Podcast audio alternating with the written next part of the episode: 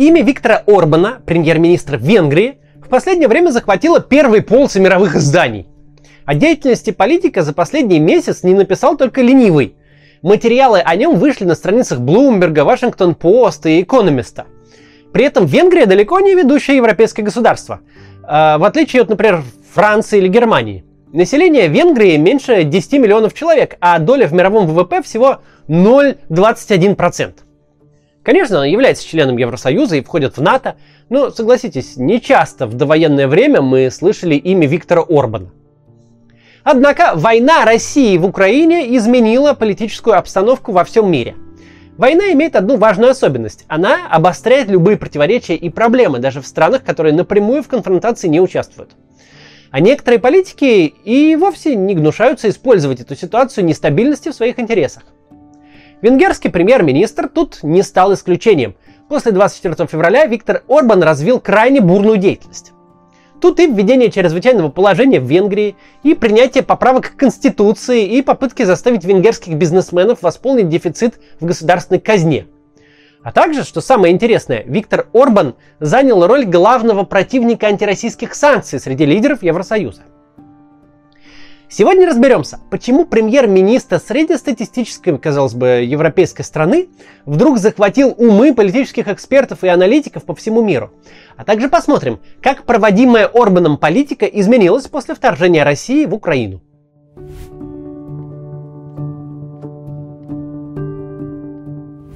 У Владимира Путина и Виктора Орбана достаточно теплые, можно сказать, даже дружеские отношения. В начале февраля, пока европейские страны пытались утихомиривать российское правительство и свести на нет эскалацию конфликта с Украиной, Виктор Орбан просто взял и отправился в Москву на личную встречу с Владимиром Путиным, заключать договор о поставках газа. В год Россия, кстати, поставляет Венгрии 4,5 миллиарда кубометров газа, а после встречи политиков объем поставок газа увеличился еще на миллиард кубометров. Практические интересы. Вот главный фактор союза Орбана и Путина. Еще один фактор их союза – это притязания Венгрии на украинские территории. После окончания Первой мировой войны, тогда еще Венгерское королевство лишилось 72% территории, где жили преимущественно славяне и лишь частично венгры. Для Венгерского королевства это стало настоящей национальной трагедией, а заодно и источником реваншистских настроений, что и использовал сейчас Виктор Орбан. Реваншизм вообще стал краеугольным камнем его внешней политики. А в украинском Закарпатье проживает около 200 тысяч этнических венгров, и они довольно часто конфликтовали с украинцами. В 2014 году Виктор Орбан даже потребовал от украинских властей создания венгерской автономии на территории Закарпатья.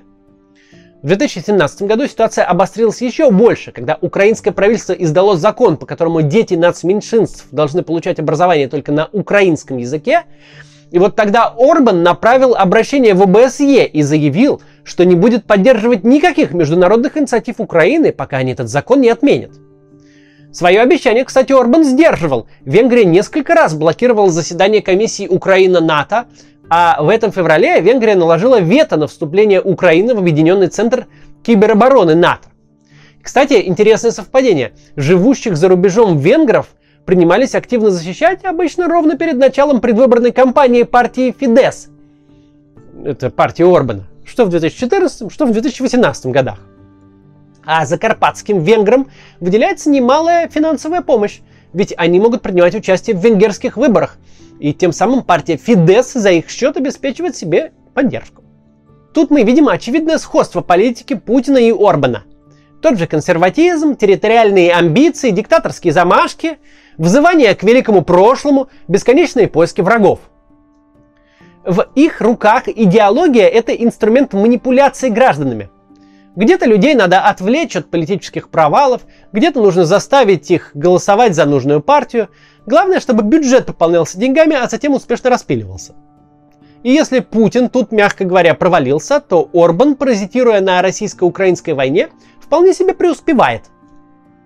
Сейчас поговорим об особенностях венгерской политики, сильно напоминающей движение к автократии, но сперва небольшая реклама. Вот и пришло лето. Наступило то время, когда не надо носить на себе килограммы одежды, когда можно гулять теплыми ночами, собирать цветы в полях. Последнее, правда, не особо актуально, если вы живете в городе. Но порадовать цветами любимого человека, девушку, маму или сестру, все равно можно с помощью цветочного интернет-магазина Flor2U. Flor2U позволяет вам, не покидая дома, в любое время подобрать подходящий случаю яркий букет, над которым поработает целая команда профессиональных флористов. А если при заказе в приложении вы еще и используете промокод CATS, то при первом заказе получите скидку в 40% на все букеты в ассортименте. Даже на те, которые уже со скидкой. С Flor to You вам больше не придется гадать, сколько простоит ваш букет. Они гарантируют свежесть и качество каждого своего цветка и обещают даже заменить букет, если он не простоит 5 дней. Просто скачайте их приложение, закажите букет с бесплатной доставкой по всей России и сделайте кому-нибудь сюрприз.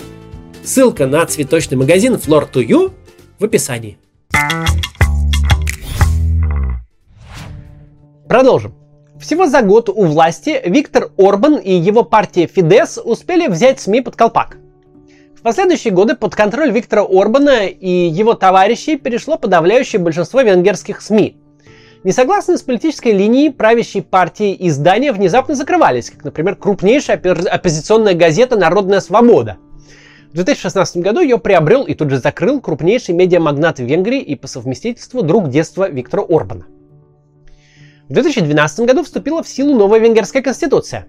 В ней урезаны полномочия Конституционного суда Венгрии, особенно в э, финансовой сфере, и прописано создание особого органа – бюджетного совета, который теперь утверждает проект бюджета, выдвигаемый парламентом. Тем самым правительство получило еще больший контроль над финансовой сферой. Но это еще не все. Новая конституция утверждает, что венгерский народ объединяют Бог и христианство – Жизнь человека начинается с зачатия, а брак это союз мужчины и женщины. Венгерским гражданам эта конституция не понравилась. И как только она вступила в силу, на следующий же день на улице Будапешта вышло около 30 тысяч протестующих. Уже тогда звучали лозунги «Долой диктатуру Виктора Орбана». Эти протесты окончились ничем, и Конституция осталась в силе.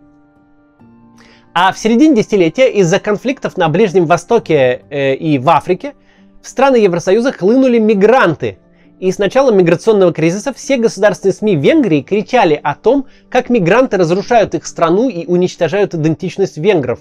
А венгерское правительство и Виктор Орбан героически противостоят ордам э, захватчиков.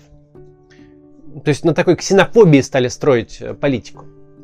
Забавно, но когда в 2015 году страны Евросоюза приняли решение расселить часть беженцев, на долю Венгрии выпало расселение всего 1291 мигранта, что составляло примерно сотую долю 1% от населения страны. Но Венгрия их принять отказалась. В 2017 году Орбан провел через парламент закон об образовании, который запрещал деятельность иностранных вузов, не имеющих учебной структуры в родной стране. По закону закрытию подлежали 28 вузов, среди них Центральный Европейский университет, основанный и финансируемый Джорджем Соросом, на чьи деньги обучался в Оксфорде сам Орбан. Реакцией на этот закон стал один из самых массовых митингов в истории Венгрии. В Будапеште на улице вышли 80 тысяч человек, протестующие требовали от правительства прекратить вмешиваться в сферу высшего образования и остановить давление на гражданское общество. Но как раньше, эти требования попросту были проигнорированы. Закон был приведен в силу, а Центральный Европейский университет переместился в соседнюю Австрию. Так вот, венгры лишились одного из самых престижных своих университетов. На этом, кстати, нападки Виктора Орбана на Джорджа Сороса не закончились.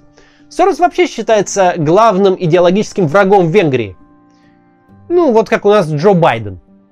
И чтобы помешать ему выкручивать лампочки в венгерских подъездах, придумали закон об инагентах, только их там называют как-то более почетно – организации, поддерживаемые из-за рубежа. В соответствии с новым законом, некоммерческие организации, получающие иностранные пожертвования, должны теперь отчитываться о каждом из этих пожертвований. Разумеется, этот закон был направлен против независимых гражданских объединений, борющихся с коррупцией и защищающих права граждан, в частности против фонда «Открытое общество» того же Джорджа Сороса.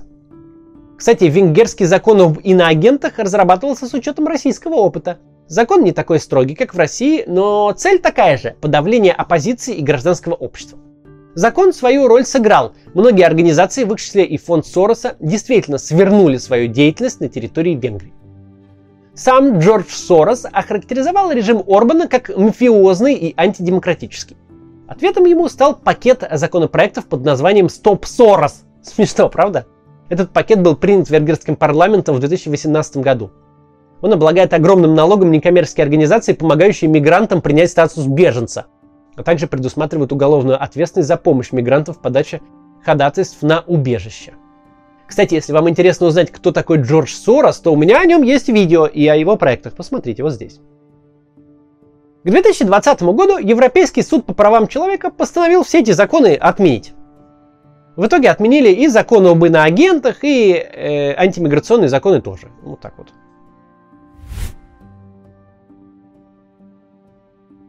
24 мая Виктор Орбан объявил, что в Венгрии вводится чрезвычайное положение. Причиной такого решения, по словам политика, стала война в Украине. Также он заявил, что мир находится на грани экономического кризиса. К тому же оказалось, что конфликт в Украине угрожает энергетической и финансовой безопасности Венгрии. При этом страна граничит с самым безопасным регионом Украины – Закарпатской областью.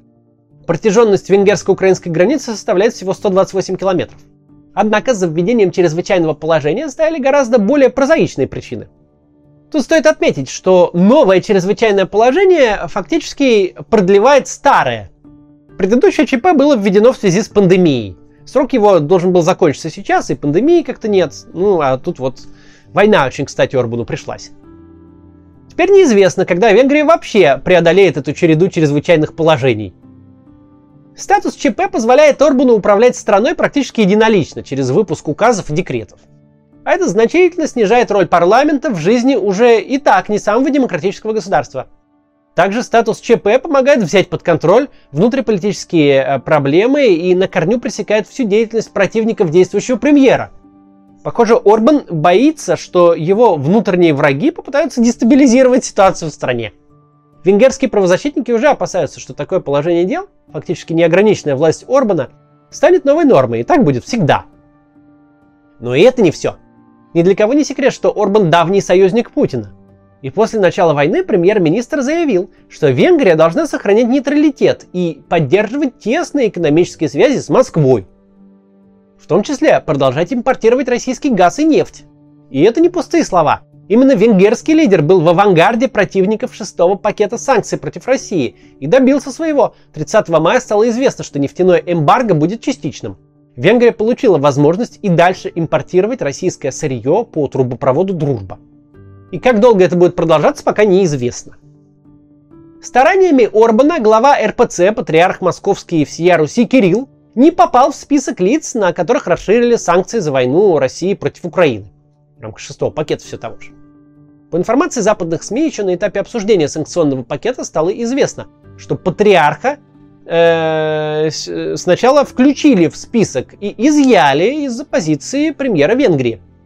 Орбан и патриарх Кирилл в их взглядах на общество во многом схожи. Оба, например, считают однополые браки и феминизм проделками дьявола. Вероятно, уже сейчас, играя на стороне Путина, Орбан думает о временах, которые наступят после войны. В его мыслях победу одерживает именно Путин. Отказ Орбана поставлять оружие Украине, наверное, тоже мало кого удивил. Хотя это было единственное подобное заявление среди европейских лидеров – Однако это вполне соответствует его внешнеполитической линии. С начала войны Будапешт, по сути, самоустранился от любой дипломатической деятельности э, Европы по борьбе с Москвой. Но более того, венгерский премьер блокирует транзит вооружений западных стран через территорию Венгрии. В общем, очевидно желание Орбана не э, прогневать своего старшего коллегу Владимира Путина. Из других эксцентричных поступков премьер-министра его решение, что крупные компании, оперирующие на территории Венгрии, теперь должны направлять свою дополнительную прибыль, как он это, значит, определил, на пополнение пошатнувшегося бюджета страны. Под действие указа попали э, многонациональные предприятия банковского сектора, сектора страхования, энергетики, крупной розничной торговли, телекоммуникации и авиаперевозок. От них потребуют передать основную часть э, своих дополнительных доходов на финансирование субсидий и модернизацию вооруженных сил. Куда на самом деле пойдут деньги, вопрос открытый. Причиной такого решения стала заморозка финансирования правительства Орбана от Европейского Союза. Еврокомиссия считает, что Венгрия серьезно нарушает европейские принципы правового государства. а именно не соблюдает верховенство закона в стране и не препятствует непрозрачным коррупционным схемам. После заявления премьер-министра курс венгерской валюты относительно евро зафиксировал новый антирекорд. Заключая союз с Путиным, Орбан буквально отказывается от остальных своих друзей. Например, до войны Венгрия и Польша были в прекрасных отношениях. У Орбана и лидера польской правящей партии Ярослава Качинского даже риторика была схожая. Ненависть к ЛГБТ, мигрантам и Соросу, территориальные амбиции, а в довесок обвинения в коррупции и испорченные отношения со странами Евросоюза. Обе эти страны проявляли бесчеловечную политику в отношении мигрантов, блокировали постановления Евросоюза, все это не соответствует поведению правительств развитых демократических стран, ну и, соответственно, имело некоторые последствия. Но союз этот распался с началом российско-украинской войны. Напомню, что Польша заморозила отношения с Венгрией из-за дружбы Орбана с Путиным. От Венгрии отвернулись даже ее старые друзья. Помимо Польши это Чехия и Словакия. Венгрия променяла свою позицию в Европейском Союзе на сомнительное сотрудничество с Путиным – Орбан явно рассчитывает на его победу. Но Путин не победит. И что будет с Орбаном и с Венгрией после завершения войны, сказать сейчас сложно. Евросоюз един как никогда. Да, политики могут спорить между собой, но не в момент полномасштабной войны в Европе. Орбан же сильно выделяется своими действиями из европейской политической элиты. Он строит нечто сильно похожее на автократию, находясь в Евросоюзе.